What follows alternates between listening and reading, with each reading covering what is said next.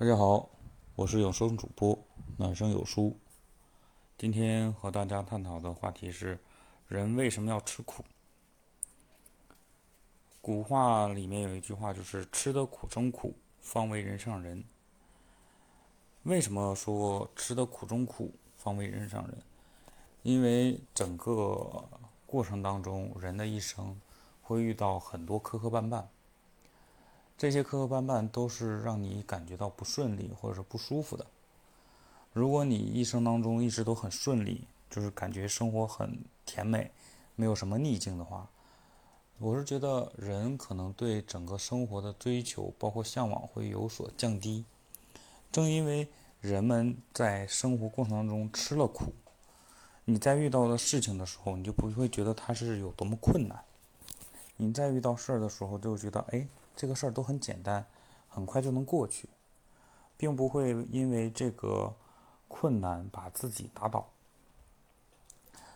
只有人经历了更多的困难，你在遇到事情的时候，你才会觉得，哎，这些在我眼里都不是事儿，都很简单。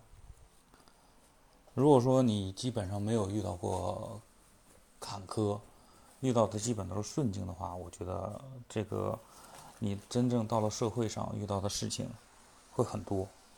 如果遇到一个事情，你都觉得天都要塌了，地都要裂了，那你整个生活就是都是阴暗的，没有什么光明可言。这个时候呢，我们就需要说，真的就是说吃苦，有的时候也是一种快乐，因为你把所有苦都吃过了，你遇到的东西才都是甜的。所以有的时候。以前开玩笑，如果给你一个苦瓜和一个甜枣，让你先吃哪个？如果你先吃了甜枣，你也不觉得它有多甜，但你吃苦瓜的时候，它会更苦。但你要是先吃苦瓜苦瓜的话，你也只能是它原本的苦味儿。你在吃甜枣的时候，你会觉得它会更甜。虽然说这两个东西本身没有什么变化，但是。